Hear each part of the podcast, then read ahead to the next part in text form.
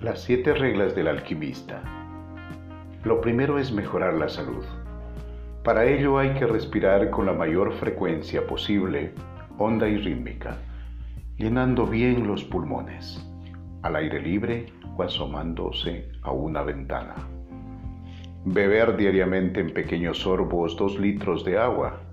Comer muchas frutas. Masticar los alimentos del modo más perfecto posible. Evitar el alcohol el tabaco y las medicinas, a menos que estuvieras por alguna causa grave sometido a un tratamiento. 2.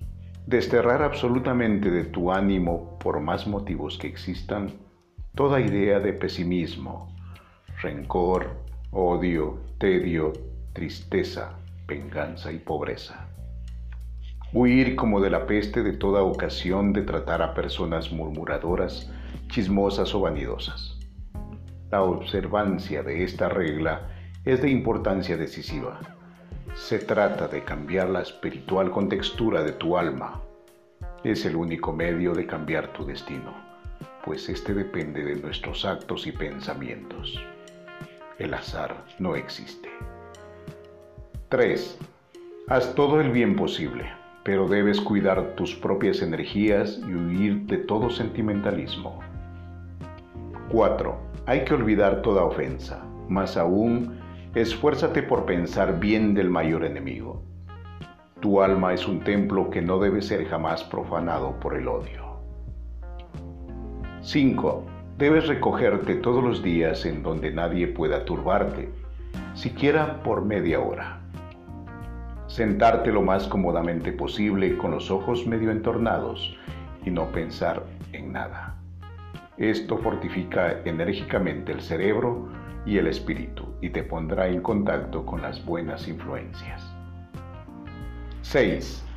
Debes guardar absoluto silencio de todos tus asuntos personales. Abstenerse como si hubieras hecho juramento solemne de referir a los demás, aún de tus más íntimos, todo cuanto pienses, oigas, sepas, aprendas, sospeches o descubras por un largo tiempo al menos debe ser como una casa tapiada o jardín sellado. Es regla de suma importancia. 7. Jamás temas a los hombres ni te inspires sobresalto el día de mañana.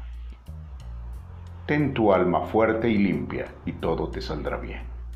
Jamás te creas solo ni débil, porque hay detrás de ti ejércitos poderosos que no concibes ni en sueños.